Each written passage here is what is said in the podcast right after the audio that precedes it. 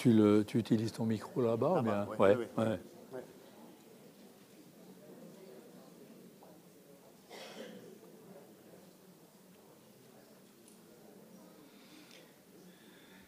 Mesdames et messieurs, bonjour, bienvenue, merci d'être présents à cette euh, conférence euh, de connaissance 3 que vous avez repérée dans le programme euh, de la journée comme euh, sous le titre Le cinéma et la mémoire. Pardon? Ah voilà. On n'entend pas? Voilà. D'accord. Le cinéma et la mémoire, c'est donc le titre de cette conférence. Plan séquence sur 35 ans de films plan fixe. Voilà un, titre qui, en tout cas, ouvre les esprits et suscite les interrogations. Nous avons comme euh, conférenciers deux personnes aujourd'hui, contrairement à ce qui était présenté dans le, programme.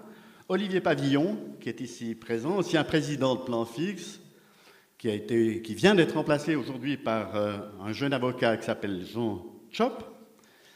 Et euh, vous le connaissez certainement à Lausanne parce qu'il fut directeur du musée historique lausannois et il fut par ailleurs journaliste à l'illustré.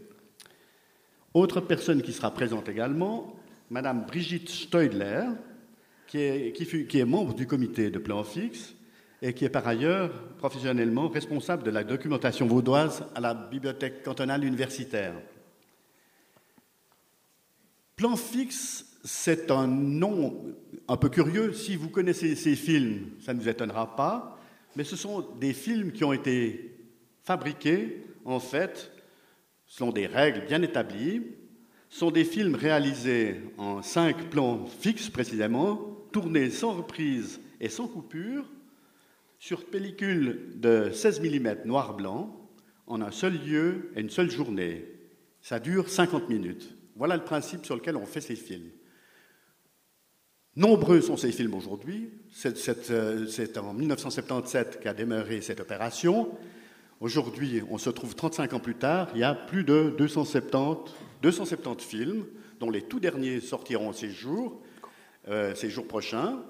Et euh, il faut, je crois, passer directement à la présentation de cette euh, grande opération. Et je passe la parole à Olivier Pavillon. Merci. Euh, J'espère que j'ai le son, oui. Est-ce que je parle assez fort Ça marche, merci. Euh, bonjour, mesdames et messieurs. Je suis très heureux d'être face à ce public pour vous présenter un sujet qui me tient vraiment beaucoup à cœur, euh, la collection des films plan fixe. Alors, je vais peut-être vous proposer un titre un petit peu moins abscon que celui qui figure dans le programme.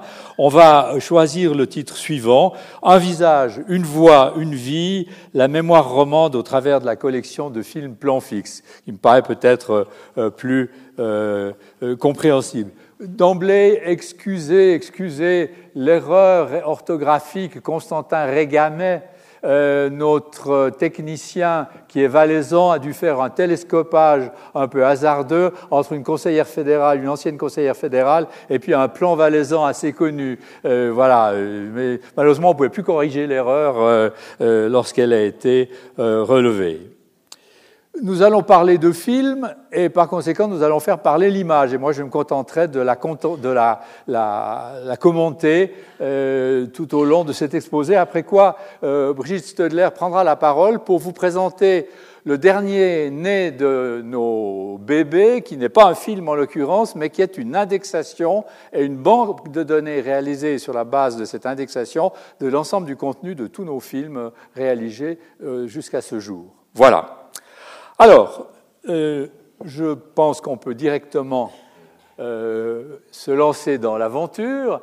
Euh, alors, les films, en fait, sont réalisés euh, de manière assez aléatoire dans leur contenu. On ne va pas dans les films parler d'abord de l'enfance, puis l'apprentissage, la, la, formation professionnelle, la vie professionnelle, etc., ou la retraite, je ne sais trop quoi. Non, c'est souvent assez aléatoire. Ça dépend de ce que le plan fixé veut dire et de ce que son interlocuteur également lui, propose. Quant à moi, euh, pour la commodité de l'exposé, j'ai choisi euh, un plan un peu plus classique en commençant par l'introduction à cette aventure cinématographique. Alors je vous fais d'emblée écouter et voir un petit extrait. Je crois que vous reconnaîtrez assez rapidement ce dont il est question.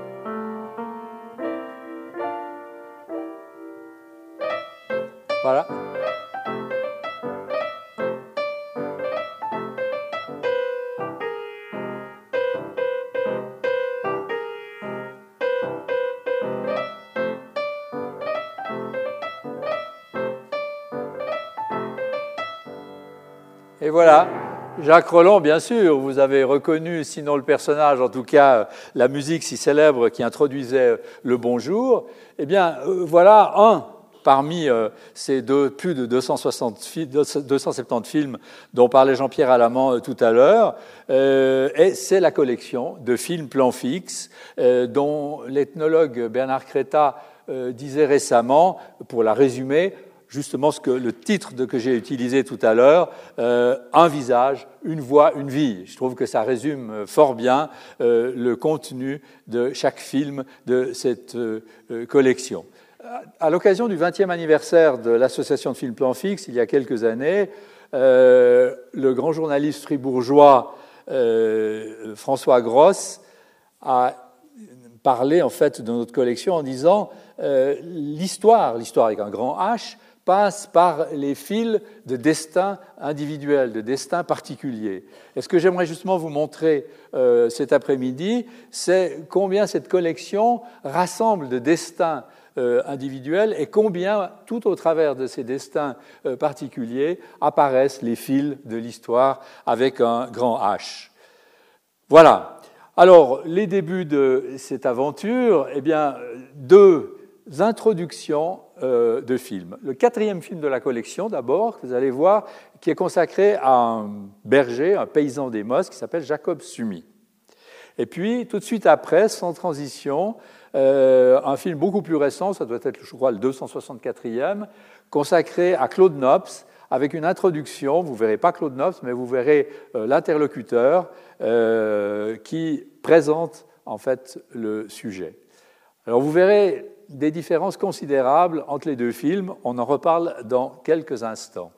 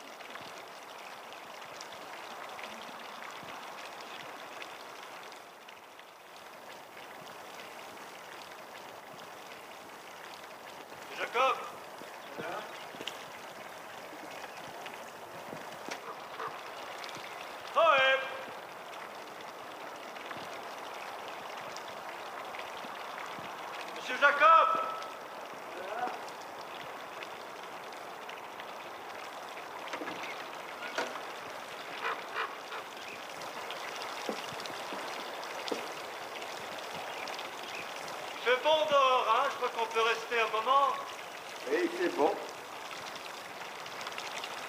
Allez, on va venir discuter avec vous. Ah.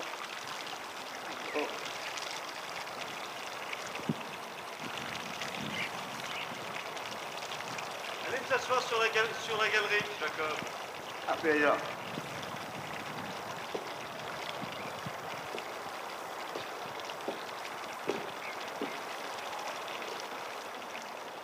Et voilà tout de suite maintenant le deuxième extrait, qui est aussi une introduction.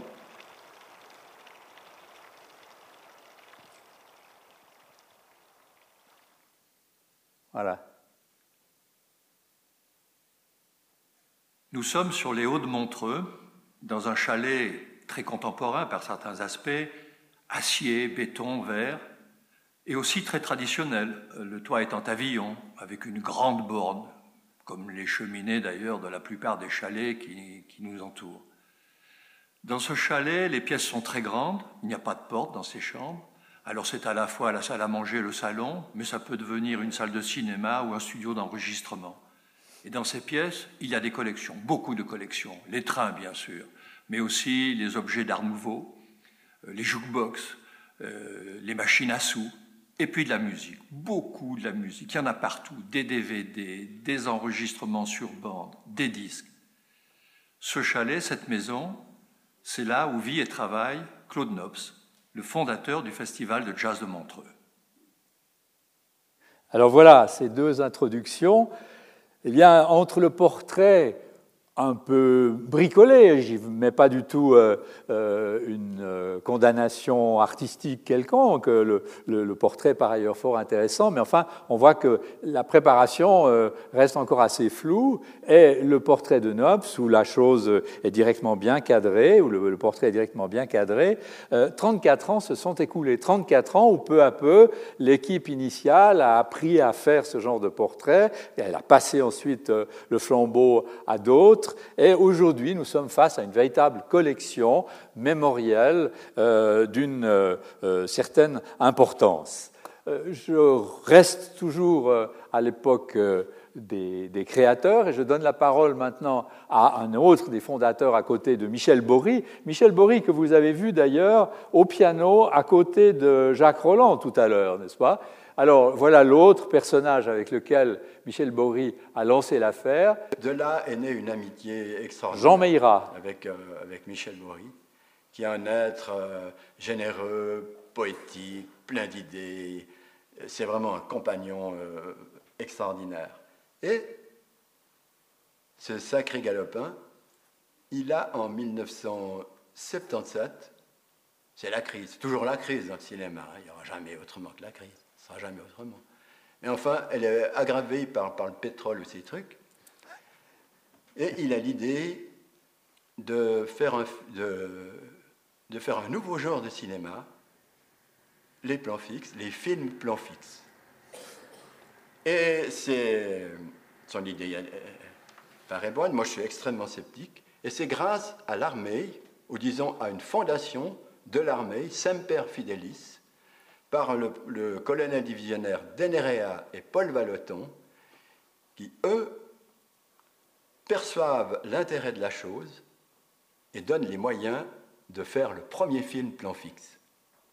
Qu'est-ce que c'était ce premier film? C'était Constantin Regamet, orientaliste et compositeur. Et c'est de là qu'est partie toute la collection. C'est de là qu'est partie toute la collection. Et tu es devenu le cinéaste définitif de ce plan fixe. Oui, enfin, c'est un travail d'équipe, plan fixe. Hein. Oui, oui, on va, on va en reparler. Après le tournage, Michel Bory et moi-même, on met nos valises dans la voiture. Dépité, on se dit tout est raté. Notre idée, il vaut rien. Enfin, c'était l'idée de Michel. Et puis, au visionnement, on se rend compte que ça fonctionne parfaitement qu'en dépit de la pauvreté des moyens, il y a une réelle présence de la personne, de ses propos. Et désormais, nous allons continuer à développer ces plans fixes. Voilà, euh, travail d'équipe, a dit euh, Jean Meira. Et c'est effectivement euh, comme ça que la chose va se réaliser. En 1977-78, la période dont il parle, c'est l'époque où l'on prépare le centenaire de la naissance de Ramu et où l'on s'aperçoit, et l'équipe justement s'en aperçoit, qu'il n'y a pas de portrait filmé de Ramu. Et Bory dit, mais enfin, pour l'avenir, il faut veiller à ce que les futurs Ramus aient leur portrait. D'où l'idée qu'il propose à Meira, et on voit que Meira reste assez sceptique, qu'il propose également au cinéaste Nagan-Sorge de réaliser une collection de ce type-là. Ils vont contacter pour le son Valdo Sartori, l'homme de radio bien connu, ainsi que Guy-Jules Renault, et ces personnages vont se lancer dans la fabrication, la réalisation de ce premier plan fixe dont euh, Meira parlait tout à l'heure, le malheureux Constantin Regamet, euh, qui est mal orthographié ici. Euh, voilà comment commence ce film numéro 1 de la collection.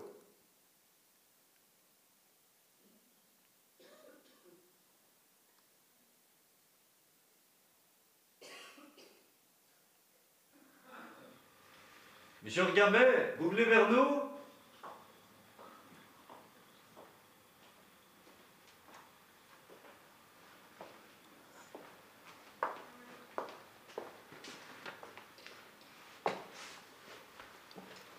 Ça va aller ici, comme ça? Oui, mais je ne vous avais pas salué.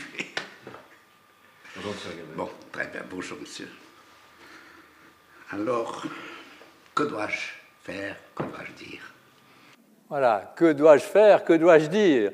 Nouvel exemple euh, euh, du caractère encore un peu improbable de ces films tels qu'ils sont réalisés euh, à l'époque. Vous avez vu qu'il y a tout d'un coup une main qui apparaît, c'est celle de, Michel Bory probablement, qui invite le plan fixé à s'asseoir. Vous avez vu que la première image avec ce piano noir, cette chaise vide, c'est pas extrêmement engageant. Et néanmoins, le film va prendre un sens et, et en fait le branle est donné. Et à partir de ce film, film numéro 1 de 1977 à 1980. 20 films, pas moins, vont déjà être réalisés par l'équipe que je vous ai euh, signalée. Et en automne 79, déjà, l'équipe songe à stabiliser le travail en créant une association de soutien euh, qui entoure un petit peu l'équipe de départ et qui offre peut-être aussi un vivier euh, pour euh, de futurs responsables. C'est l'association de films Plan Fixe qui est créée à Yverdon et dont Bertil Galland, sous l'égide d'ailleurs du, syndic de l'époque, André Duvoisin, et dont Bertil Galland devient le premier président. Assez rapidement, Meira va lui succéder, je crois, en 84, et c'est en fait Meira qui va, Jean Meira, qui va donner l'impulsion décisive à l'association, puisque sous sa présidence, 150 films vont être tournés, dont il sera pour l'essentiel le, cinéaste, et Bertil Galland euh, l'interlocuteur. Euh, plus tard, euh, en 94, dix ans plus tard, Nagan Sorge, qui parfois est aussi euh, à la caméra, et euh, Meira euh, abandonne cet aspect du travail, reste lié à l'association, et c'est Willy Rohrbach, qui est un, preneur d'images très connu dans le monde du cinéma suisse, qui va reprendre euh, ce travail et qui d'ailleurs va nettement améliorer la qualité euh, de l'image, aidé qu'il était par un ingénieur du son du nom de Pierre-André Lutti, qui était un remarquable ingénieur, qui est toujours d'ailleurs un remarquable ingénieur du son. Euh, autre épisode important de l'histoire de l'association, en 1995, l'association prend un tournant quasi professionnel en engageant une secrétaire générale chargée de la production et de la recherche de fonds. C'est Michel Deschenaux qui va euh, être euh, à la tâche pendant une dizaine d'années et qui va maintenir un rythme serré de, de production. Voilà. Euh, depuis 2009, Michel Deschenaux étant parti à la retraite, depuis 2009, euh, nous avons un nouvel administrateur secrétaire général, c'est Alexandre Mejensky, ici présent, euh, dont vous ferez peut-être la connaissance tout à l'heure dans le hall d'entrée. 35 ans donc aujourd'hui se sont déroulés depuis le, le film de Constantin Regamet. Euh, c'est en gros plus de 7 portraits par année qui sont réalisés, donc euh, une tâche assez lourde. Nous sommes vraiment une petite euh, entreprise qui fonctionne de manière assez serrée, je dirais. Aujourd'hui, les pellicules originales sont conservées à la Cinémathèque dans les meilleures conditions possibles, les copies d'ailleurs aussi, et la Cinémathèque va continuer à conserver les copies numériques puisque depuis deux ans environ, nous avons abandonné la pellicule. Enfin, je dirais plutôt que la pellicule nous a abandonnés puisque Kodak a cessé de réaliser euh, le format que nous utilisions alors.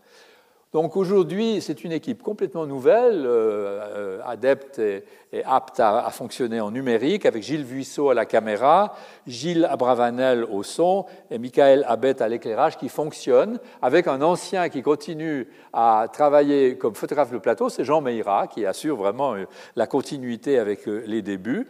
Et nous avons décidé, malgré les grandes possibilités qu'offre le numérique, nous avons décidé de continuer à utiliser le concept de base, qui était un concept euh, lié à la pauvreté des moyens que nous avions au départ, nos moyens ne sont toujours pas très considérables, mais nous avons euh, considéré que ce concept que rappelait Jean-Pierre Alamand tout à l'heure est un concept qui est devenu une véritable marque de fabrique euh, distinctive de plan fixe, donc nous avons décidé de le conserver. Alors entrons maintenant dans la collection elle-même, voyons un peu ces gens qui se racontent et qui racontent leur temps. Euh, et qui constitue ce patrimoine s'étendant sur plus d'un siècle, puisque euh, les plans fixés ne parlent pas seulement de leur propre vie, mais souvent de celle de leurs parents, voire de leurs grands-parents. Donc cela couvre évidemment une période considérable avec des possibilités euh, d'information tout aussi considérables. Alors là, j'adopte justement ce principe assez classique. Commençons par l'enfance. Vous allez voir trois extraits un extrait consacré à Nicole Niki, la guide, la guide de montagne, avant qu'elle ait eu son accident qui l'a privée de l'usage des jambes. Euh, ensuite, vous aurez euh, Benoît Besson, le grand metteur en scène et homme de théâtre originaire de la région d'Yverdon.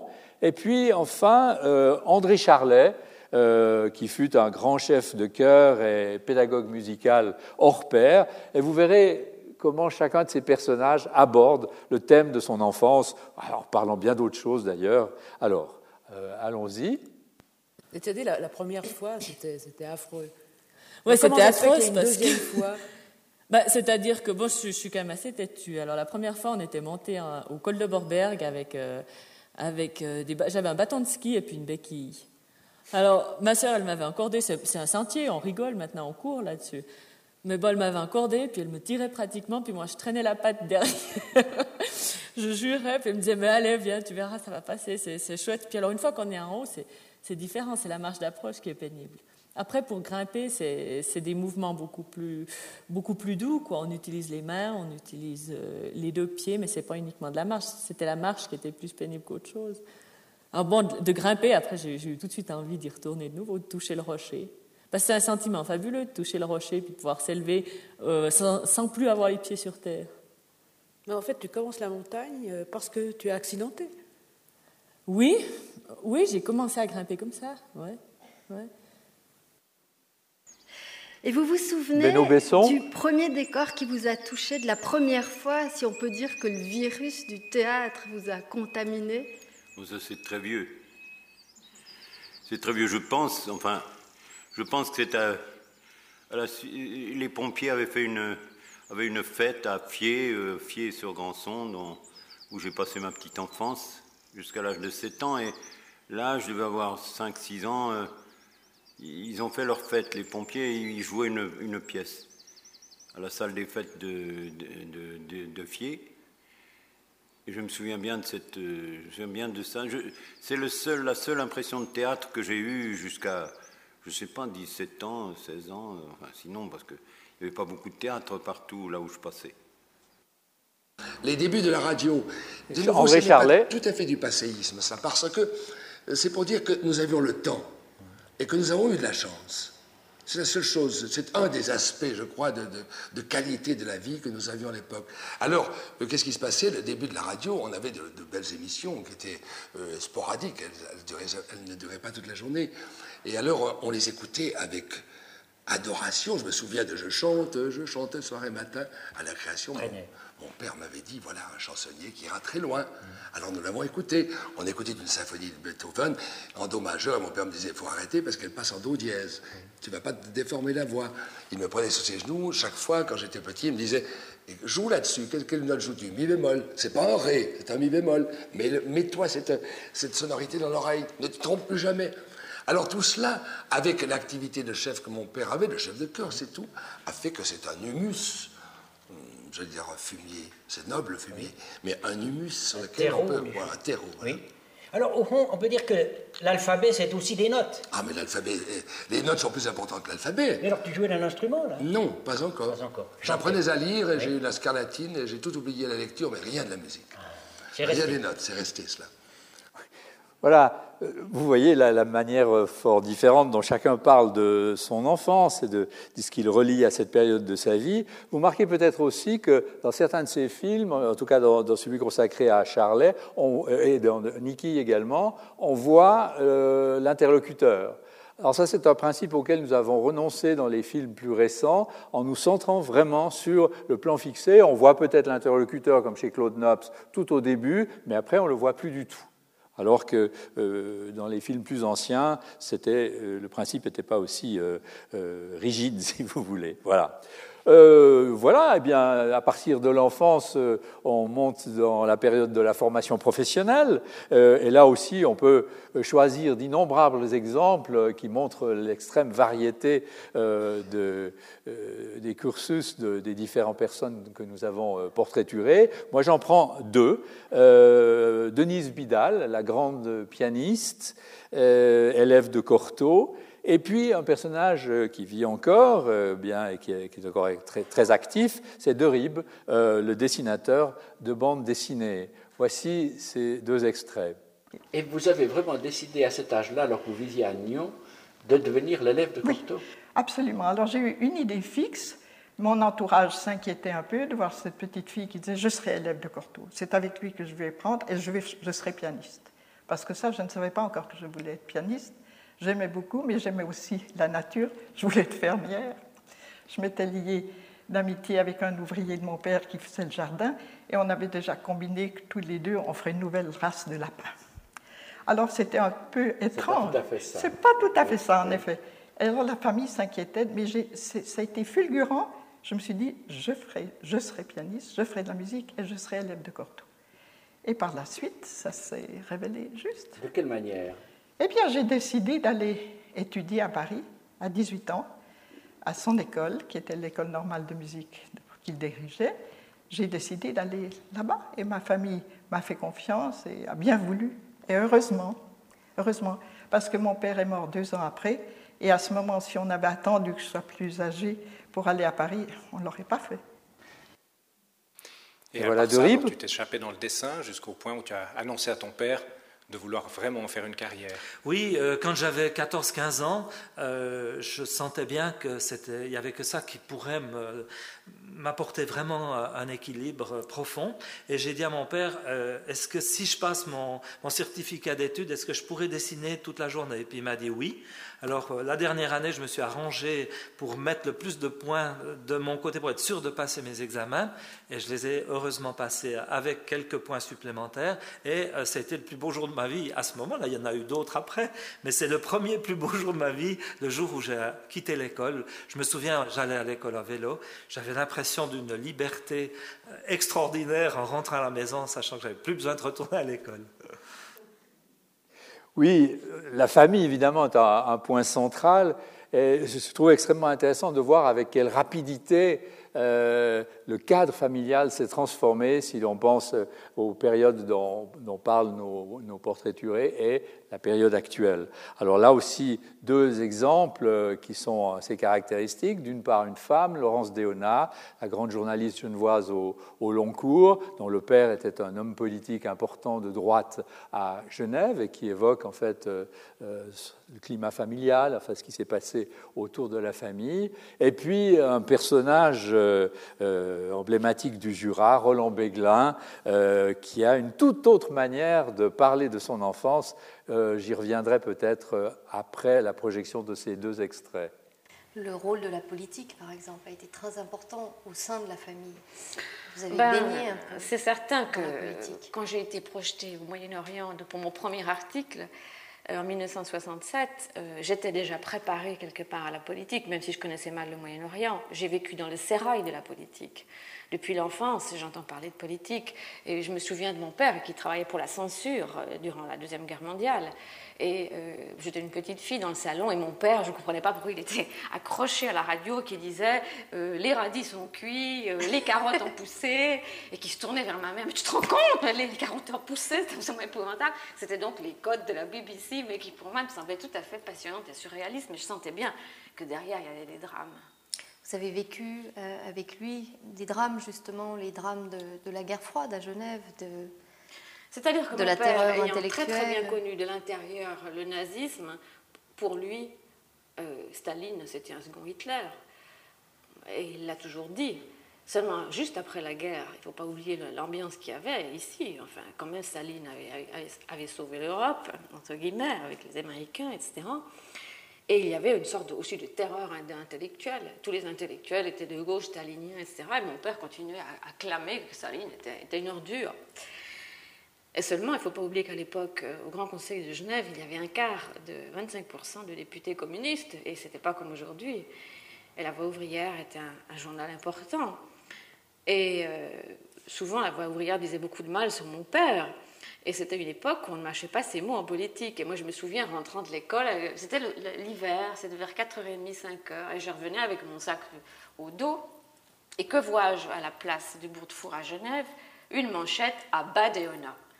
Mais quelle horreur Moi, une petite fille s'imagine ah bah, elle voit des choses de cow-boy, elle dit ça y est, on veut tuer mon père, c'est épouvantable. Alors je me cache derrière un arbre et vite, je vole la manchette.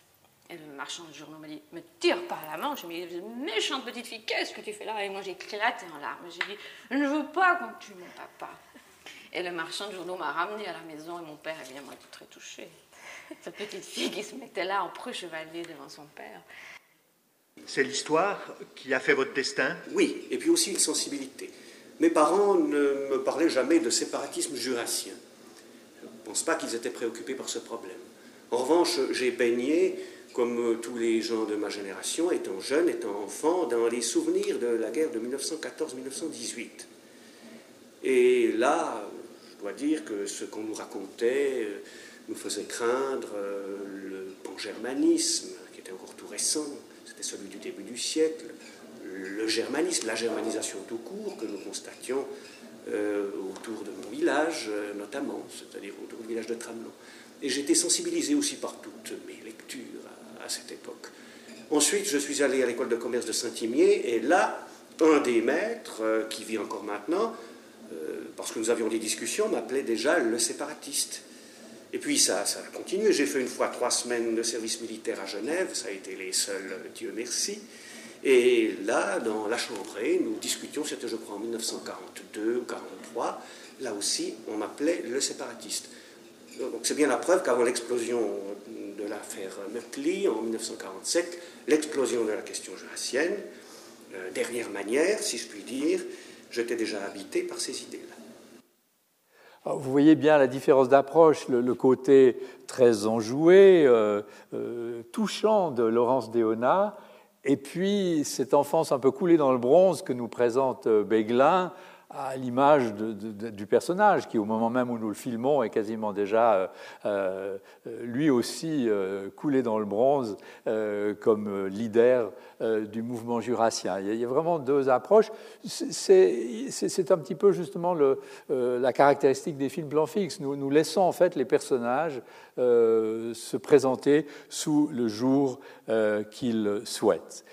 Ces personnages qui se racontent racontent évidemment leur temps, à leur niveau, à leur échelle, avec euh, leurs oublis qui sont volontaires ou involontaires, avec leurs exagérations, mais au travers de leur destin particulier apparaît souvent le fil de l'histoire. Alors j'ai retenu là un événement, on aurait pu choisir bien d'autres, ce sont les événements de Genève en 1932. Aujourd'hui, euh, dans euh, la jeunesse, on ne sait plus du tout ce que c'était, mais je pense que pour plusieurs personnes ici même, quand on dit Genève 32, on, voit encore exactement à quoi il est fait allusion, ces, ces événements tragiques où l'armée est intervenue, une fusillade euh, est né et où des morts euh, sont apparus dans euh, le rang des manifestants de, gauche. Ces événements ont profondément marqué toute une génération. Alors je retiens ici deux personnages qui en parlent.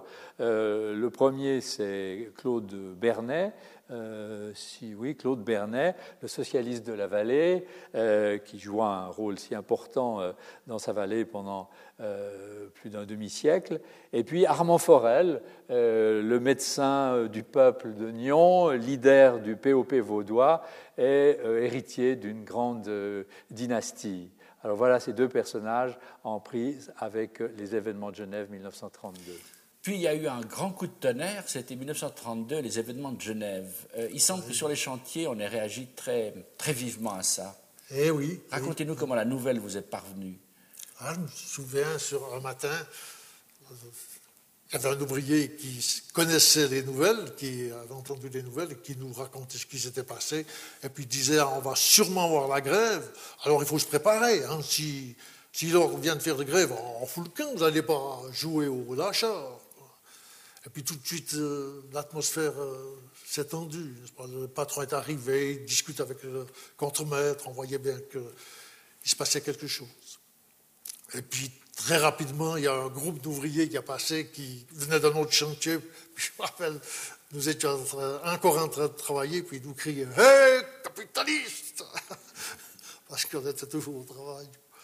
Et puis, un quart d'heure après, euh, il y a l'équipe qui est arrivée pour nous faire cesser le travail. Ça, c'était votre première grève Oui, oui. Et ça, vous, ça vous, comme, comme, comme combier euh, ami de l'ordre, ça vous troublait, ça vous choquait, ces événements? Le fait de participer à une grève? Ah, ça aiguisait mon imagination. Moi, je me demandais... Mais vous vous, vous placiez dans quel camp dans cette affaire? Ah, À ce moment-là, j'étais déjà dans le camp des grévistes. ça devait être mal vu de votre famille, ça Ah, certainement, oui, certainement.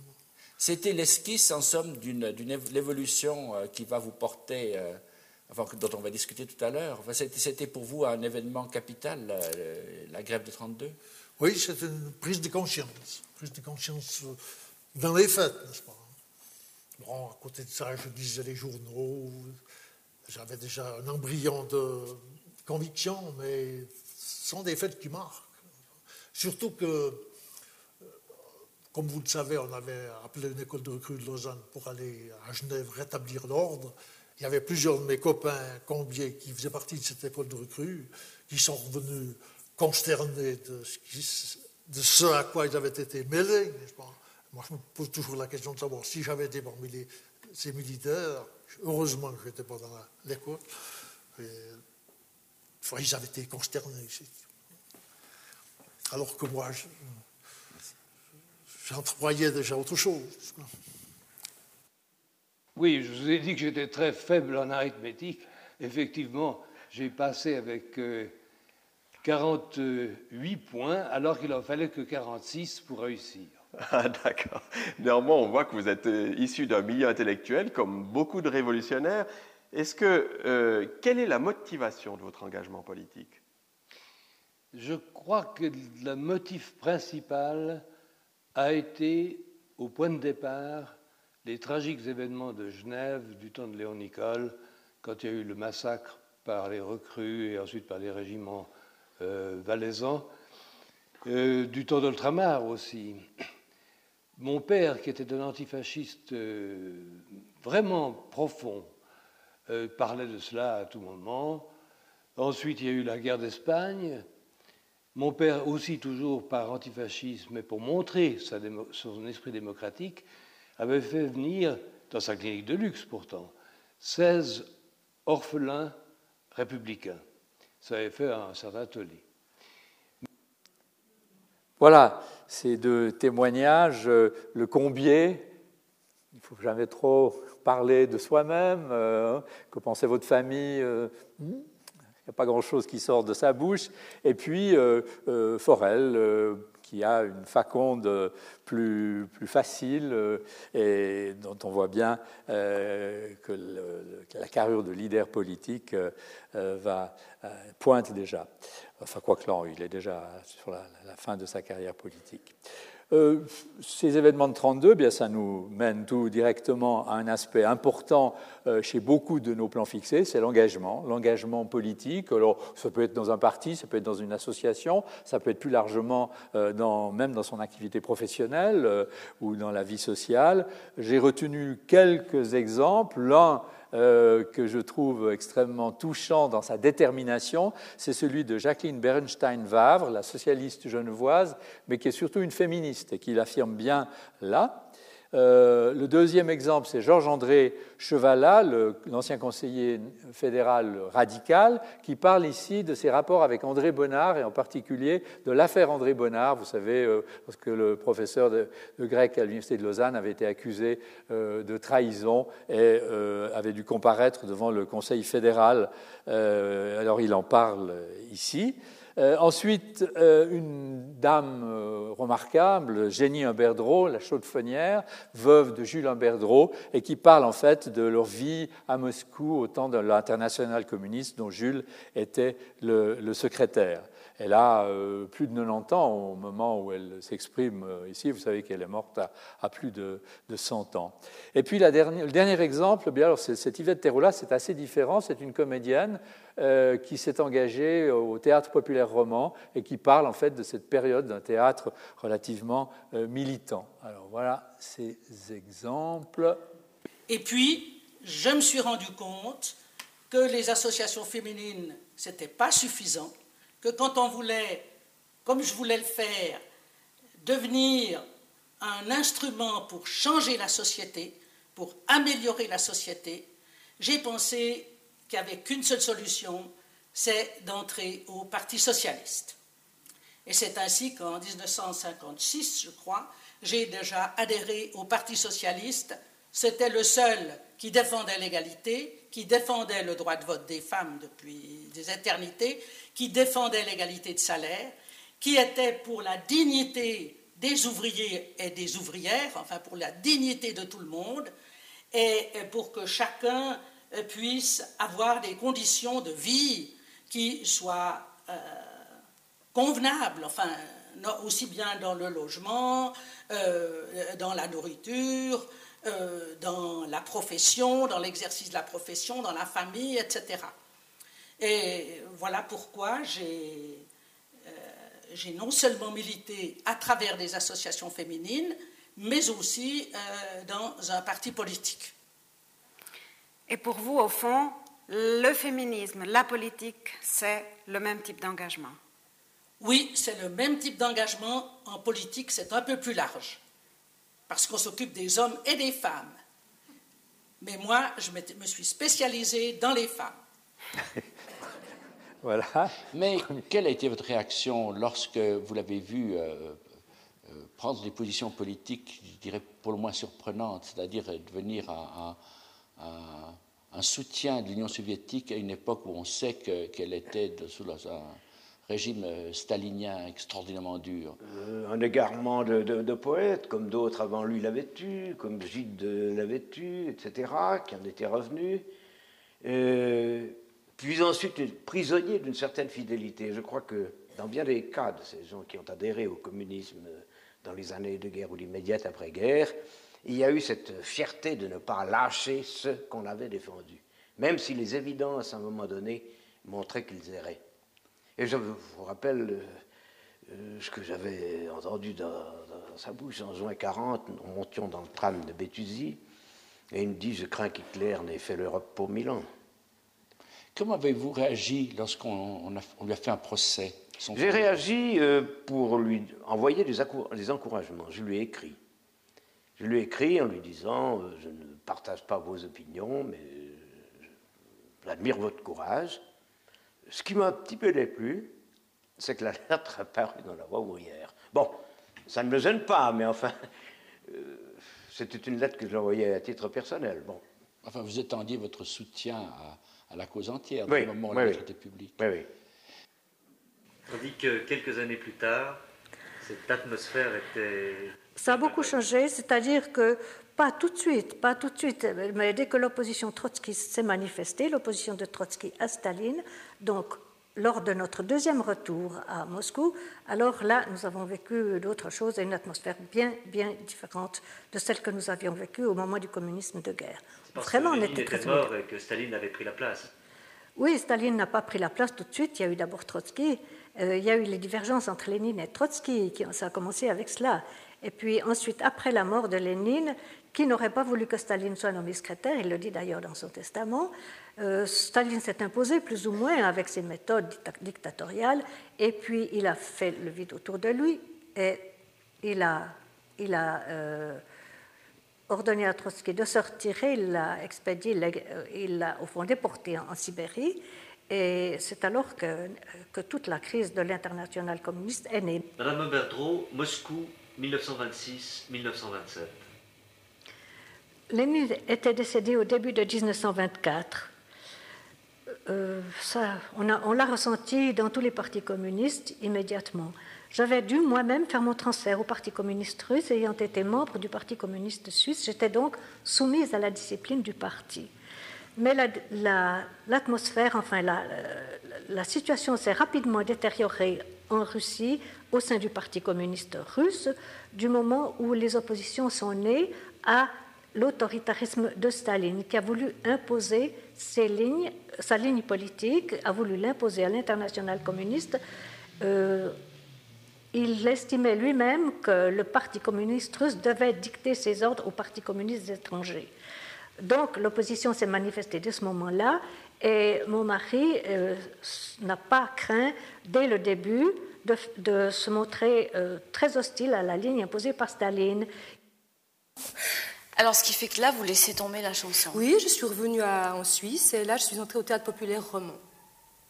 Alors Charles Joris, qui crée le, TPR en, 59, là c'est un grand moment parce que l'injustice sociale dont, vous avez parlé entre les lignes tout à l'heure, vous avez trouvé avec le TPR et avec une rencontre avec la politique un moyen de, se battre contre ça. Absolument. Euh, ça faisait déjà un petit quelques mois, peut-être une année, que je commençais à comprendre comment le monde fonctionnait et l'injustice sociale qui y régnait. Et pour moi, c'était une délivrance extraordinaire parce que longtemps, j'ai été un petit peu, oui, euh, pas gênée par mon milieu, mais enfin, je me disais comment ça se fait euh, Nous, on est pauvres, qu'est-ce qui se passe Est-ce qu'on est un peu des imbéciles Est-ce qu'on n'a pas réussi Pourquoi? Et tout à coup, la justice sociale expliquer euh, l'exploitation de l'homme et tout ça, du travail, pour moi, ça m'a fait découvrir un monde. Et avec le théâtre populaire roman et le théâtre qu'on y faisait, un théâtre en somme au service de la cité, un, théâtre où on se disait le théâtre est pour tout le monde. Il n'y a, pas de, a pas de barrière, le théâtre est pour tout le monde, on n'oublie personne de la communauté humaine. Qu'est-ce que vous faisiez exactement? C'était du théâtre de rue aussi On faisait du théâtre de rue, on faisait des créations collectives, on faisait beaucoup de théâtre pour enfants, parce que forcément euh, les, jeunes spectateurs sont les futurs spectateurs de demain. On s'intéressait à la politique, on faisait des spectacles sur le pouvoir et on le critiquait. C'était jamais des slogans politiques, mais une réflexion profonde sur les mécanismes du pouvoir et de la société. Et ça, ça me semblait euh, fondamental souvenirs précis liés à, cette aventure? Oh oui, j'ai des souvenirs. Bon, on travaillait beaucoup, n'est-ce pas? On avait beaucoup de, on faisait beaucoup de, aussi d'entraînement permanent. On, se disait qu'un comédien, ça devait pouvoir tout faire. Donc, euh, on avait des cours de, de, danse, d'escrime, de judo, de, de, toutes sortes. Et on allait jouer partout. On a fait des tournées en France, en Suisse, dans, les, les, villages les plus reculés. On allait vraiment apporter le théâtre à des gens qui, qui n'avaient jamais eu de théâtre. À Besançon, chez Lippe on est allé à Besançon chez Livre quand il y avait les grèves et tout ça. Oui, oui, là on jouait Le Soleil et la mort de Bernard Liegme et nous étions sur scène et Lambrakis était mort là et, nous disions le fascisme ne passera pas, le fascisme ne passera pas et tous les et beaucoup de grévistes dans la salle qui se sont levés comme un seul homme, le fascisme ne passera pas. Tout le monde criait le fascisme ne passera pas et tout le monde pleurait. C'était incroyable. Et là, si quelqu'un était venu vers vous, Yvette Thérault, la comédienne, en vous faisant des compliments, en vous disant on t'a trouvé bien toi, Yvette, Euh, C'est-à-dire que c'était pas comme ça hein, à ce moment-là. À ce moment-là, moi, je faisais du théâtre et nous étions un groupe de personnes ensemble et on défendait un projet. Et c'était ça qu'on défendait. C'était ce qu'on avait envie de dire tous Donc ça ensemble. pas pu qu'on fasse la, question ne se posait même pas, hein, ça aurait été incongru. Après, ça a bien changé, avec le retour à l'individualisme et tout ça, euh, euh, la tentation collectiviste étant passée, euh, c'était autre chose qui s'est présenté, bien sûr. Voilà ces brefs extraits qui nous ont promenés en fait de, des années qui ont suivi la Révolution de 17 euh, jusqu'aux années post-68, euh, euh, qui, montrent la, grande variété, disons, de, de trajectoires liées à la politique que l'on peut trouver dans ces films. Même diversité lorsqu'on veut parler de la vie professionnelle. et ce qui est aussi intéressant lorsqu'on fait parler nos portraiturés, nos, nos plans fixés, euh, c'est de voir avec quelle rapidité euh, les conditions de travail ont évolué. Vous allez le voir dans les quelques extraits qui suivent. Vous avez tout d'abord euh, Alain Barrault, qui était responsable du tourisme au Diableret, puis qui fut, sur la fin de sa carrière, directeur de la loterie romande. Et ensuite, une personne pas du tout connue, Madame Gabrielle Ethno d'Amont, qui était ouvrière à la faïencerie de Nyon et qui évoque euh, les gestes du travail, euh, les conditions de ce travail euh, à l'époque. Ensuite, un syndicaliste, nous n'en avons pas beaucoup dans la collection, un syndicaliste qui aujourd'hui est décédé, Gérard Forster, qui parle de ses débuts, de son entrée en syndicalisme. Et enfin, c'est peut-être l'extrait le, plus intéressant à mon sens, l'ancien directeur de la Migros, Benjamin, Benjamin Allaire, qui évoque les débuts de la Migros dans le canton de Vaud, et c'est assez surprenant. Vous avez été aussi le promoteur, l'un des principaux promoteurs du téléphérique du Diableret. Téléphérique du glacier du Diableret, qui était un pari extraordinairement osé, mais là je dois dire que des hommes comme Frédéric Tissot m'ont aidé considérablement, comme euh, Henri Gaulle et comme d'autres encore.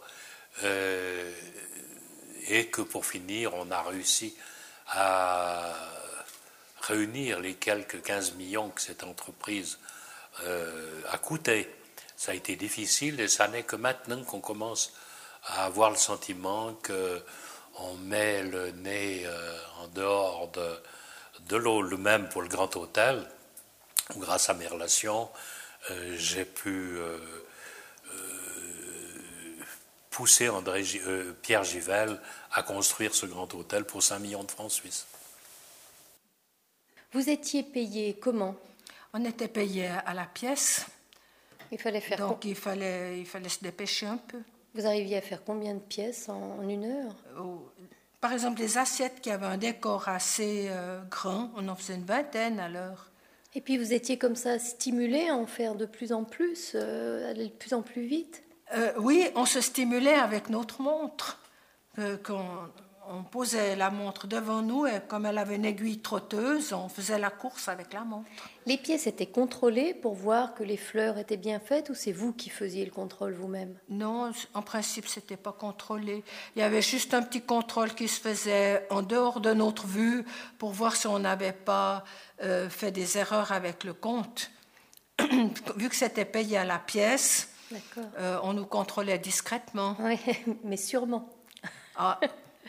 Maintenant, ces pièces, ensuite, vous m'aviez raconté qu'elles étaient transportées sur une planche. Ça se faisait comment, ça? Alors, c'est une planche d'environ 1,70 m de long sur 30-40 euh, cm de large et on nous avait appris à la porter. Euh, on la prenait par-dessous sur la main droite et la main gauche faisait juste le balancier. Mhm. Et cette main droite l'amenait jusque sur l'épaule. Et on transportait ça très facilement. On aurait même pu lâcher la main gauche. Pas tellement vous aviez l'habitude, oui. c'était quand même terriblement lourd. C'était pas.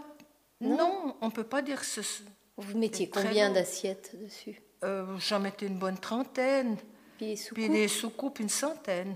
Ah, ça fait quand même un sacré. Oui, ça faisait un certain poids. Il y avait des personnes qui avaient plus de mal à faire ce transport que d'autres Ah oui, tout à fait. Tout à fait. Il y en a qui sont jamais arrivés. Et puis vous avez fait tomber cette planche une fois? Non, non. Moi, je n'ai pas dans le souvenir d'avoir lâché euh, une fois une planche. Gabriel, vous étiez payé à la pièce, non? Oui, oui, on travaillait. On disait aux pièces, pas à la pièce. Aux pièces. Et ça faisait combien? Euh, La pièce La pièce, euh, une assiette un petit peu compliquée, c'était 10 centimes la pièce. Vous arriviez à en faire donc une vingtaine On, en faisait une vingtaine par heure. On gagnait bien sa vie? Oui, on gagnait bien sa vie, parce qu'à l'époque, une bonne employée de bureau gagnait environ 200 francs par mois. Mais une bonne, hein, mhm. euh, pas une petite main. Et nous, nous gagnions plus que 200 francs par mois. Mais ça veut dire qu'il fallait travailler vraiment de Ah, ça veut dire qu'il hein. fallait s'acharner. Et le soir, vous étiez comment? Ça allait? Oui, ça allait. Sauf que c'était surtout à midi que j'étais fatiguée. Mhm. Un coup de un À midi, j'avais un, oui, un coup de pompe. Euh, c'était pas rare que je m'endormais sur mon assiette à midi. Vous quittez le canton de Neuchâtel pour vous installer à Montreux, dans le canton de Vaud, et vous entrez dans le syndicalisme professionnel. Oui, il y a un petit peu quand même un chemin euh, qu'il faut suivre. Nous déménageons du Locle pour aller à Montreux pour travailler dans l'entreprise euh, Corba, qui était une entreprise dans laquelle, si on passait là avec un bon certificat, on me disait après tu peux aller n'importe où. Donc j'ai dit il faut que j'aille là-bas pour avoir un bon certificat. Et là précisément, euh, nous avons commencé, j'ai commencé à aller dans les assemblées syndicales euh, un petit peu plus profondément. Et je suis entré dans le syndicalisme militant un samedi après-midi, alors que l'on renouvelait les instances, et lorsque nous sommes arrivés au ce qu'ils appelaient euh, le dirigeant des apprentis, le poste devenait vacant. Et la personne qui lâchait le poste s'appelait Tâche, Pierre Tâche. Et personne ne levait la main pour euh, reprendre le poste qu'il laissait vacant. Et à un moment donné, je me suis dit, bon, vas-y. Alors j'ai levé la main et j'ai dit, je suis prêt à reprendre la tâche de mon camarade Tâche. Et c'est comme ça que je suis entré en syndicalisme militant. Alors cette, euh, cette histoire-là, elle, elle, était fabuleuse parce qu'avec ses apprentis de la Riviera, on a fait tellement de belles choses, dans un petit journal pour eux, qui, était, euh, les articles venaient d'eux, et puis euh, en même temps, ce sont les employeurs qui nous offraient l'impression de ce petit journal que nous vendions un franc, et avec ça on faisait un petit peu de, pognon pour les se promener, pour les visiter des entreprises, pour les visiter des fabriques de timbres, etc. Et on a fait un tel boulot avec ces apprentis qu'ils m'ont nommé euh, dirigeant roman des apprentis. C'était une élévation formidable.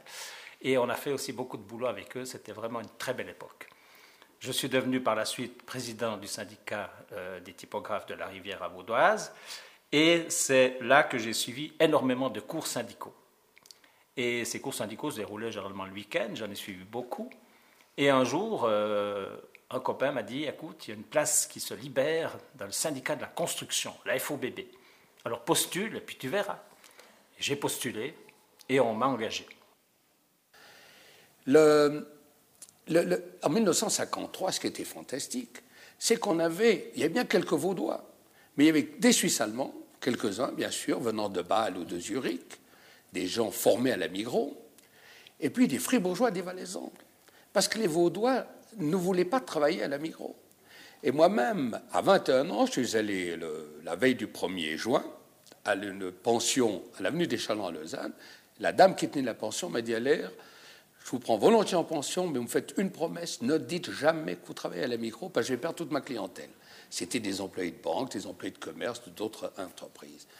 Nous avions une vie très, très marginale, d'une fois de plus, et nous avions même une voiture. La maison mettait une voiture à disposition de son personnel parce qu'on ne pouvait pas entrer ni dans un chœur, ni dans une société gymnastique, rien du tout. Nous étions des éclus. Il ne fallait pas dire qu'on travaillait à la micro.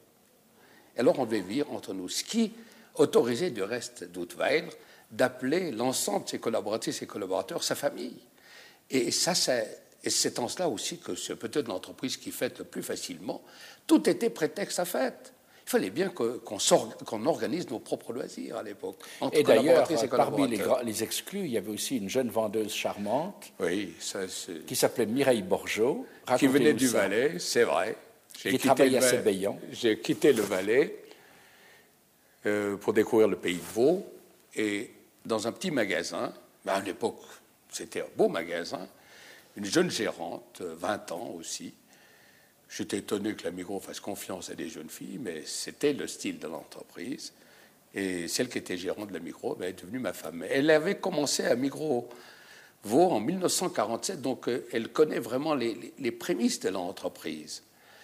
Et en fait, on a fait carrière ensemble. Euh, en faisant aussi notre propre entreprise qui est la famille à l'air, dont elle est la patronne, et moi j'ai essayé d'être le patron de Microvo.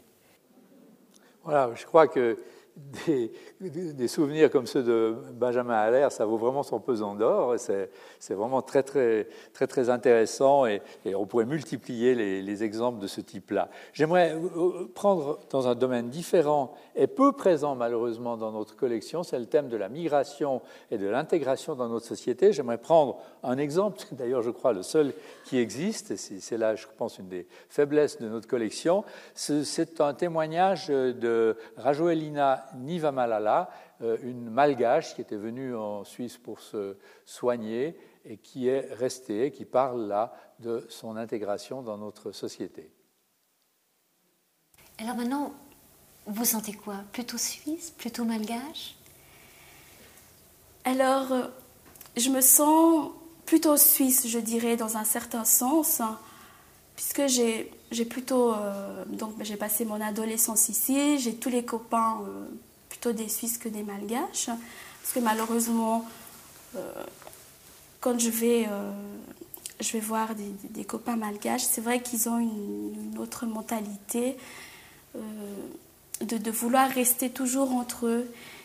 Et moi, j'aime bien, si vous voulez, être ouvert donc avec, avec les autres gens, échanger. Euh, mais j'aime bien aussi euh, les revoir de temps en temps, ne serait-ce que pour parler la langue, ne serait-ce que pour faire la fête malgache avec eux, ou puis euh, ouais, pour passer un bon moment avec eux.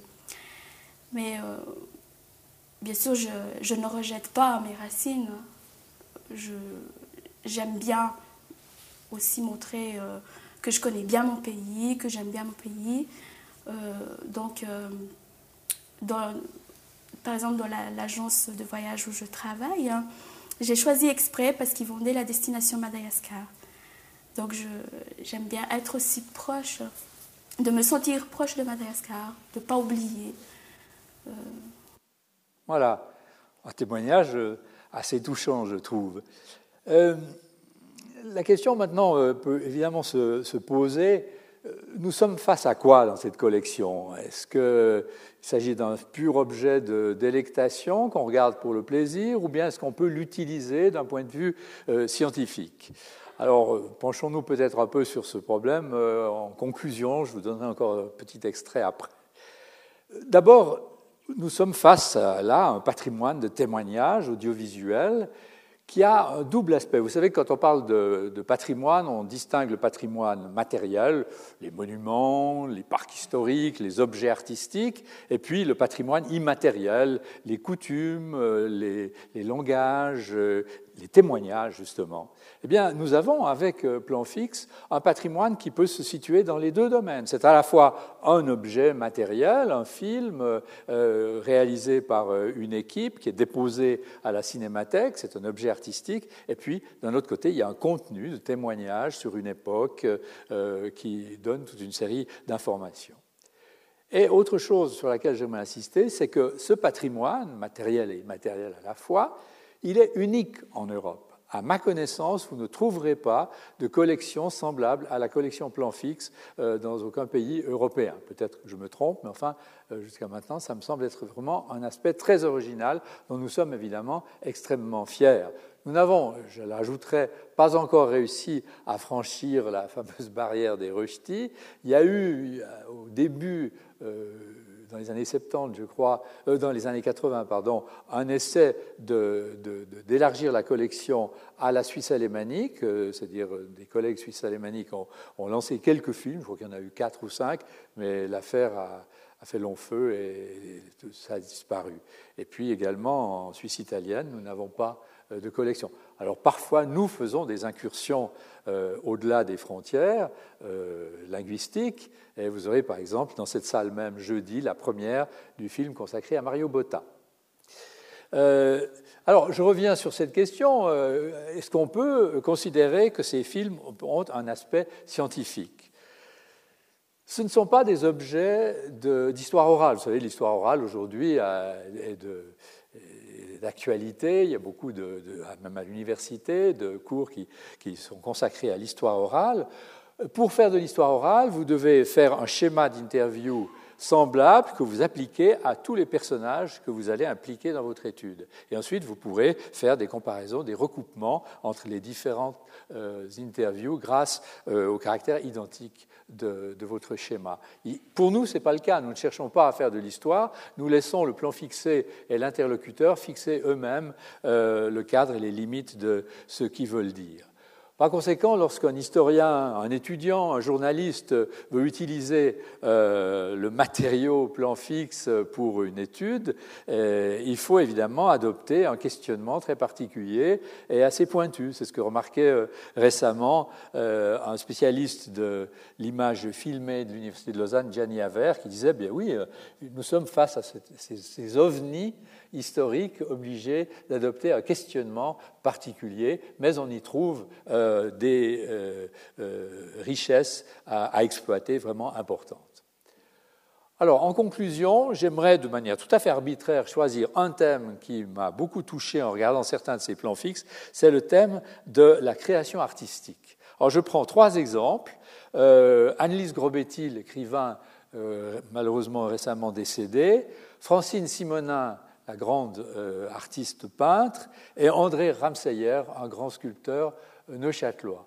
Et vous verrez comment chacun aborde le thème de la création, certains de manière extrêmement limpide, d'autres euh, c'est plus difficile à comprendre, et vous sentirez peut-être là que le rôle euh, de l'interlocuteur est extrêmement important et que parfois peut-être que l'interlocuteur aurait dû titiller davantage la personne portraiturée pour l'amener dans ses derniers retranchements. Alors voilà euh, ces trois exemples qui termineront mon intervention. Eh c'est tout à coup euh, avoir ce sentiment que tout change autour de vous, que plus rien n'est tout à fait pareil, et que tout pourrait attendre dans le fond. Hein. Euh, c'est-à-dire que vous êtes bombardé par des sortes de, de ions positif généralement, euh, quelque chose qui, fait que vous changez de nature. Enfin, euh, il y a hum, quelque chose qui fait que oui, vous enverriez balader tout ce qui se passe autour de vous. C'est quoi qu'on est particulièrement présent à soi-même Présent à soi-même, avec une phrase ou l'autre qui tourne dans la tête, qui tourne dans la tête, toujours la même souvent, et vous sentez que cette phrase est prête à déverrouiller quelque chose qui est là, qui s'est fait en sourdine pendant des mois, des semaines, parfois des années. Mais c'est là et ça commence à prendre une place incroyable. Et, c'est ça en état d'écriture, c'est que tout à coup il y a cette fébrilité, euh, cette attention à ce que vous êtes, qui a envie de se, faire, de se faire toute la place. Et oui. Mais c'est aussi un élément de corps, parce que finalement, le corps, tout au long de ton, travail, a été, a été le nœud, le centre, euh, ce d'où quoi tout part, ce vers quoi tout retourne. Oui, bien sûr, le corps, le corps j'ai souvent dû répondre à cette question. Euh, euh, j'ai eu aussi euh, des, un peu des, paniques au, sujet de cette question parce que le corps, c'est, dans le fond, pour moi, c'était probablement un point de départ de, de difficulté. Tu vois, la difficulté de se peindre, de se représenter soi-même, si tu veux. Et puis finalement, le corps, il a, il a pris une certaine euh, euh, largeur, il est devenu euh, le corps de la femme à notre époque, ce que moi je pouvais faire avec mon corps dans la société. il est devenu aussi une façon de, verbaliser les, choses. Mais avant tout, le corps, pour moi, c'était de partir de mon centre, de ma position personnelle parce que ce que j'avais à dire, euh, c'était, je ne pouvais pas dire quelque chose qui, venait de la culture, il fallait que je dise quelque chose qui vienne de moi. Il y a quelques années, c'était peut-être encore même plus, plus violent. Maintenant, je voudrais que le corps euh, se transpose, que le corps soit un élément de transgression de la création aussi. Plus seulement une image ou une, une, une stabilité que je pourrais me donner vis-à-vis de, du monde.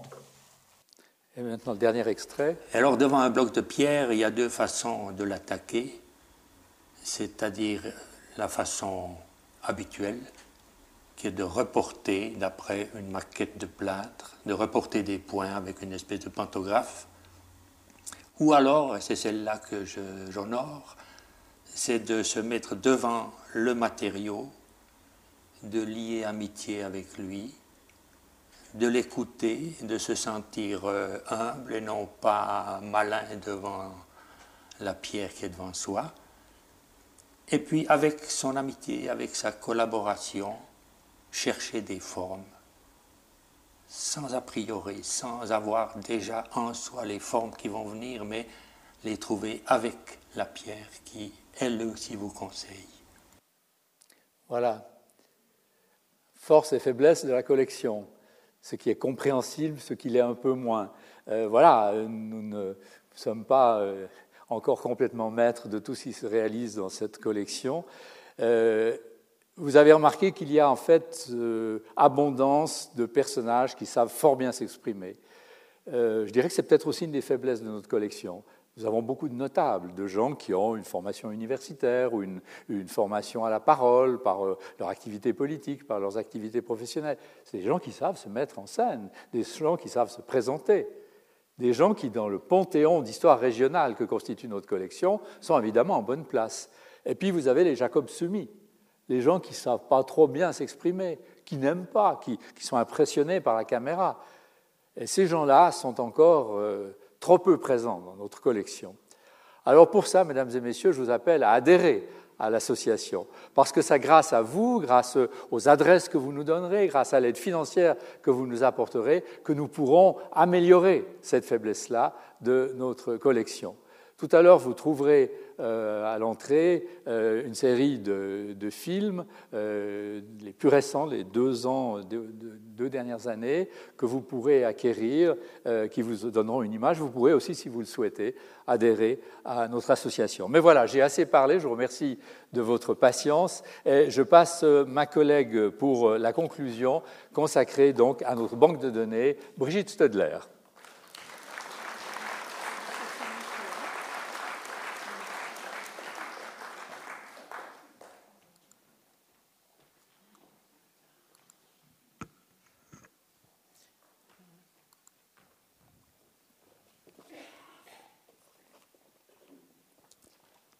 qu'il fonctionne.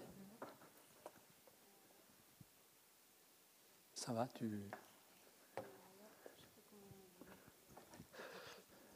Tu veux que je te donne celui-ci Excusez-nous. Je sais pas comment c'est. Comment? Ah, Celui-là? Oui, très bien. Très bien. Alors voilà. Alors, bonjour. Alors, je vais vous montrer euh, une démonstration très simple la plus simple possible de cette base de données qui est accessible via Internet sur vos PC. Je tiens aussi à vous dire qu'à la Bibliothèque cantonale universitaire, à la place de la Riponne, spécialement puisque j'y travaille, mais aussi à Dorigny, nous, offrons l'accès à des PC sur lesquels sont installées plusieurs bases de données et bien sûr l'accès à tous ces films, à toutes les séquences de ces films vous est euh, donnée, offerte, pour autant que vous montiez à la riponne, comme je vous dis. Et puis, si vous avez des difficultés, même après ma démonstration, eh bien, vous me demandez ou vous demandez quelqu'un et on vous, on, vous, on vous donnera la possibilité de choisir vous-même les extraits et de visionner toute cette mosaïque de portraits et d'instants euh, intéressants. Donc, plan fixe sur, euh, euh, Google, vous tapez, ou un autre moteur de recherche, vous tapez plan fixe en un mot ou en plusieurs, et puis vous tombez sur la page d'accueil. Alors, plan fixe se trouvera comme ceci. J'espère que tout, la technique, hein, il faut que la technique euh, fonctionne.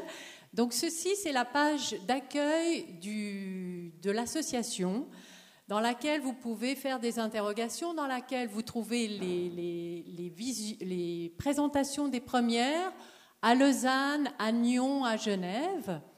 Et puis, pour avoir accès à cette mosaïque de séquences, puisque grâce à Olivier Pavillon et, aux appuis que nous avons rencontrés, euh, trois étudiants en documentation, enfin étudiants de l'université, avec la chaire du cinéma, de l'histoire et l'appui de la, de la littérature aussi, avec l'appui de l'EPFL, l'école polytechnique et de l'université, nous avons pu réaliser, mener à terme ce projet qu'on doit à, Olivier, qui est de pouvoir interroger l'ensemble des portraits en introduisant des mots-clés. Alors, pour, la, pour plan fixe, donc vous avez ici, alors, euh, c'est que moi, je suis... alors, il va falloir... Où est-ce qu'il est, bah, Je vais faire bac. Oui, voilà, voilà, excusez-moi.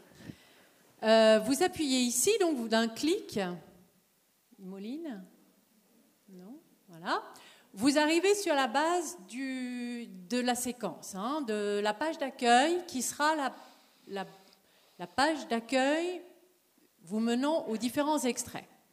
Alors ici, vous avez donc un, une ligne d'interrogation dans laquelle vous introduisez le mot le plus simple ou le sujet qui vous intéresse. En l'occurrence, j'ai choisi de vous faire une démonstration assez prosaïque sur la montagne. Alors nous allons taper montagne, tout simplement, puis entrée. Voilà. Alors, montagne et entrée vous donnent 190, presque 200 séquences dans toute la collection, l'entier de la collection, moins peut-être les dix derniers euh, plans films, films plans fixes réalisés. Donc, vous avez un éventail de séquences qui varient de 3 à 5 minutes, une minute, qui vous donneront accès à des, euh, expressions où la montagne a été évoquée des entretiens où la montagne a été évoquée. Comme ça fait beaucoup, 194, vous vous dites, et c'est aussi ça l'intérêt, vous avez des onglets. Donc, sous personne citée, vous allez pouvoir avoir en face, donc sur ce champ-là, ici, donc en face, vous allez avoir le nom de personnalités qui ont qui sont en lien avec ce thème de la montagne dans la collection. Je reviens à l'onglet Personnes citées parce que, bien sûr, il y a aussi les lieux cités, il y a les œuvres citées, il y a les événements, les distinctions, les prix, et puis la montagne par rapport à des associations qu'il aurait évoquées, ou euh, dans la presse, sous médias, etc. Je vais, vous, je vais aller sous lieu, donc j'ai montagne, j'avais 194 entretiens. On va dire, euh, on va mettre, qu'est-ce qu'on va mettre? Alors, nous sommes à Lausanne, on va mettre Lausanne. Voilà. Lausanne, voilà. Donc allons-y. Donc ça va vous ça va vous éliminer toutes les séquences où Lausanne n'a pas été évoquée. J'espère que ça marche. Et puis, oui, excusez-moi, il faut bien sûr faire activer l'entrée qui sera ici. Voilà. Donc de 194, il nous en reste plus que 7. Et là, alors, vous avez des personnes aussi diverses qu'André Gay, bon, qui était un alpiniste passionné, vous avez Jean Apt, vous avez Paul-André Perret, qui est un des derniers. Donc, une fois que vous vous dites, je veux écouter et entendre euh, Perret, enfin, c'est Paul-André plutôt, hein, le dessinateur, vous cliquez sous la, la séquence écrite, et puis vous avez comment est-ce qu'on l'appelait déjà André Paul. André Paul, oui, excusez-moi.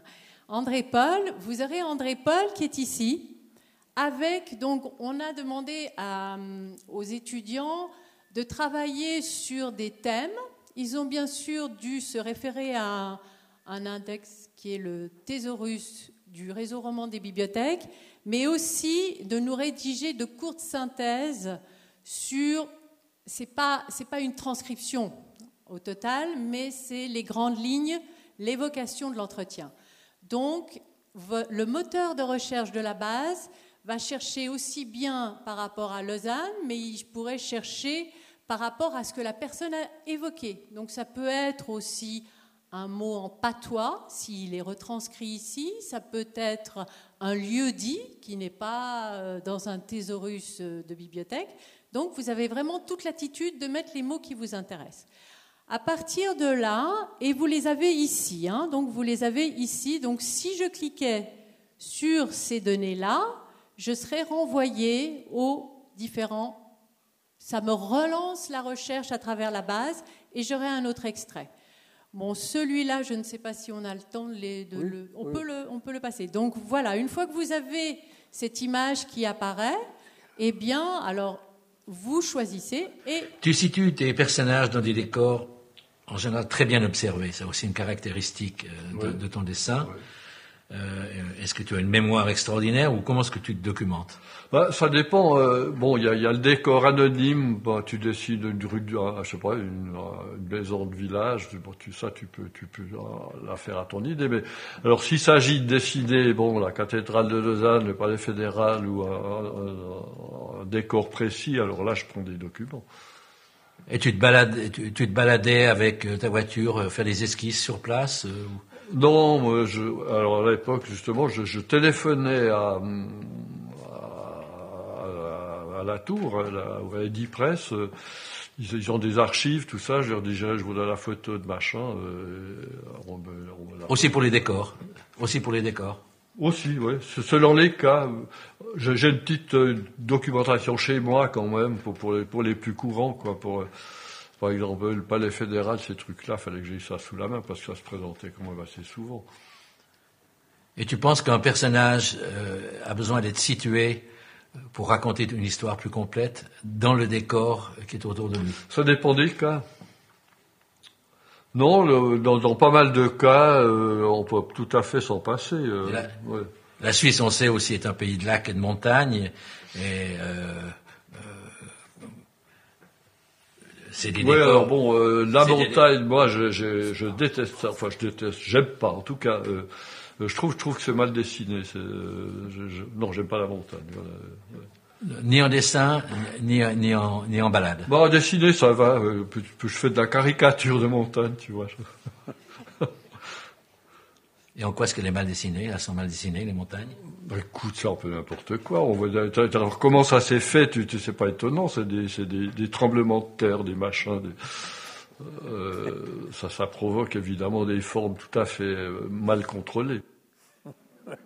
Voilà. Voilà. Alors, une fois que vous êtes là et vous vous dites, bon, maintenant, peut-être que le terme montagne est un peu euh, trop restreint, donc vous retournez dans le champ ici où j'avais introduit montagne et nous allons introduire alpinisme.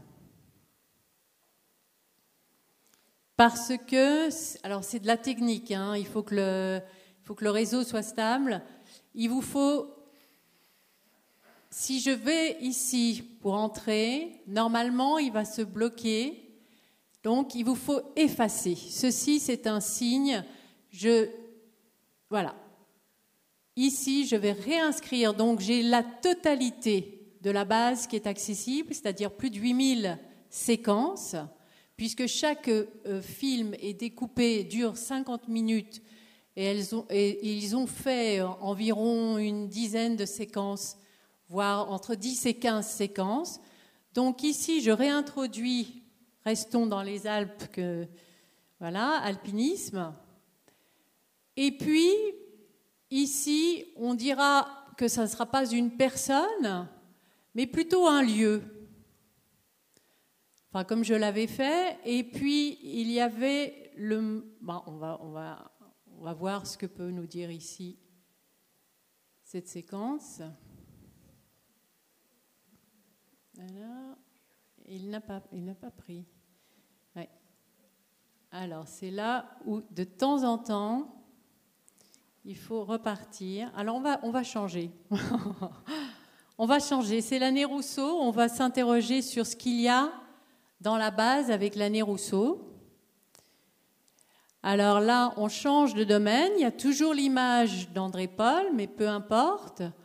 Et puis, on pourra dire personne citée. Alors là, j'espère que ça fonctionnera parce que le programme informatique qui est derrière devrait vous offrir que les personnalités avec qui Rousseau a été évoqué. Donc si le programme joue bien, donc on va pas donner bouche, ça m'étonnerait, mais allons-y pour Gioc hein, et cette fameuse touche de recherche. Voilà. Et là, il n'y a qu'une personne qui a parlé, qui a évoqué Rousseau en, parlant en même temps ou en relation, ça c'est sûr que c'est le, défaut d'analyser le texte. C'est euh, donc on reclique sur la séquence et nous avons la, la vision possible. Je me remets ici. Puis d'autre part, alors, j'avais commencé à, grâce à Gio, qui m'avait remis un jour un recueil de poèmes, il m'a dit, moi, je je ne m'en occupe pas de la publication, je te charge de t'occuper de cela. Alors j'ai dû entrer en relation avec beaucoup de poètes, et notamment des poètes de Genève, euh, autour de Charles Mouchet, du futur cinéaste Sous Terre, de, Claude Aubert, de Jean Hercourt, etc. Et c'est avec ces chants-là que j'ai la première fois en contact. Et par enfer, et par le fait qu'il y avait ce relancement des œuvres, j'ai commencé à écrire pas mal d'articles sur, euh, dans la presse. C'est ça. Euh, quand même, j'ai le sentiment que, enfin, je vais essayer de dire ça en une phrase, et vous, verrez si vous pouvez être d'accord, que cette période de la Comte de Nos, c'est un peu maintenant je me concentre et je, me concentre et je ne fais plus que ce que je veux moi. C'est-à-dire qu'il y a quelque part un, un, recentrement et une recherche de soi-même dans sa démarche. Oui, elle a toujours existé, hein, déjà aussi préalablement, mais mhm. peut-être qu'elle n'a jamais été aussi forte qu'à ce moment-là. moment J'ai l'impression que les choses se rassemblent. Oui, tout à fait. Hein, Et puis en même temps, euh, il y a un certain moment où la solitude terrible, torride ne vous aide plus. J'allais dire, mais, mais euh, mes, trois ans, mes trois ans sont écoulés. Voilà. Et, et, euh, et, puis il y a autre chose. J'avais mon diplôme. Voilà. Et ma maman était contente. et alors, quand la maman est contente, alors on peut aussi arrêter. Et je crois aussi que tous les diplômes que toutes les distinctions, que, toutes ces, que même les livres qu'on fait, on doit les oublier immédiatement pour être concentré sur quelque chose. Qui... Il faut les fêter un soir et puis ensuite faire comme si ça n'existait pas. Et là, j'avais eu un peu des problèmes dans ma classe parce que j'avais des gamins qui avaient des problèmes psychologiques énormes et j'avais essayé de les traiter comme je pouvais. Et je m'étais dit, ben, il faudrait recommencer des études et les études, ce serait l'Institut Rousseau à Genève. Alors j'allais recevoir une bourse pour continuer ses études. Et quand je me suis inscrit, et quand j'ai reçu le montant de la bourse, je me suis aperçu que ça couvrait même pas le loyer que j'avais à Genève. Alors là, j'ai piqué une colère comme euh, j'en pique rarement, et sur un coup de tête, je suis parti pour Paris. Voilà, voilà, je, je vois que... Donc je voulais m'arrêter là, mais avant que qu'on s'arrête totalement. Donc il faut quelques versions, je veux dire. Il faut un PC avec une version quand même assez récente. C'est pour cette, euh, cette, raison que je vous ai invité, si jamais vous rencontrez des problèmes à venir à la BCU, il faudrait Internet Explorer à partir de la version 8, Mozilla Firefox à partir de la version 4, euh, Google Chrome à partir de la version 5 et Safari à partir de la version 3. Et puis, j'étais à côté de quelqu'un lors de la dernière première qui me disait Je vois pas, j'ai pas le, film qui démarre, il faut une version de QuickTime. Voilà, c'est ça les, éléments techniques, mais venez à la BCU et ou, ou posez des questions. On a une adresse email, info, plan fixe. Donc, euh, je pense que j'espère au moins que je vous aurai donné quelques petites euh, indications pour que vous-même, vous ayez la, possibilité d'aller naviguer dans cette base euh, immensément riche et intéressante sur, la, sur le patrimoine euh, roman. Voilà. Merci de votre attention. Merci. Oui. Ah, je ah oui, pour, Voilà, mesdames, messieurs, quelle richesse d'images et de personnes, hein, quel souvenir et quelle possibilité de les réanimer. Merci à Plan Fixe et bravo surtout. Je regrette, je crois que l'heure ayant passé, il serait difficile d'ouvrir un débat maintenant, mais euh, je vous propose éventuellement de poser les questions que vous avez en réserve, de les adresser directement aux, deux orateurs de la, de la journée, de cet après-midi. Et puis je profite de ce que je suis là pour vous dire que la semaine prochaine, le 29 octobre donc, la conférence que nous présentons ici est La pauvreté dans le canton de Vaud, constats et perspectives, donnée par Philippe Muller du département vaudois de la santé et de l'action sociale. Sur ce, je vous remercie d'être venu et je vous invite à éventuellement adresser vos, vos questions aux deux orateurs. Merci et bonne soirée.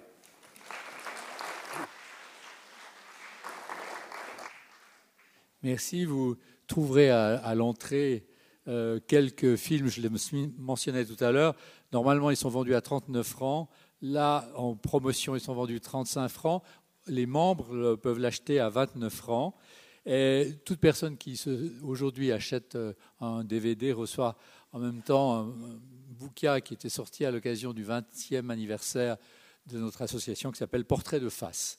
Si vous avez des questions, euh, nous nous trouverons maintenant à l'entrée justement pendant un petit moment et on pourra échanger sur euh, le sujet. Merci.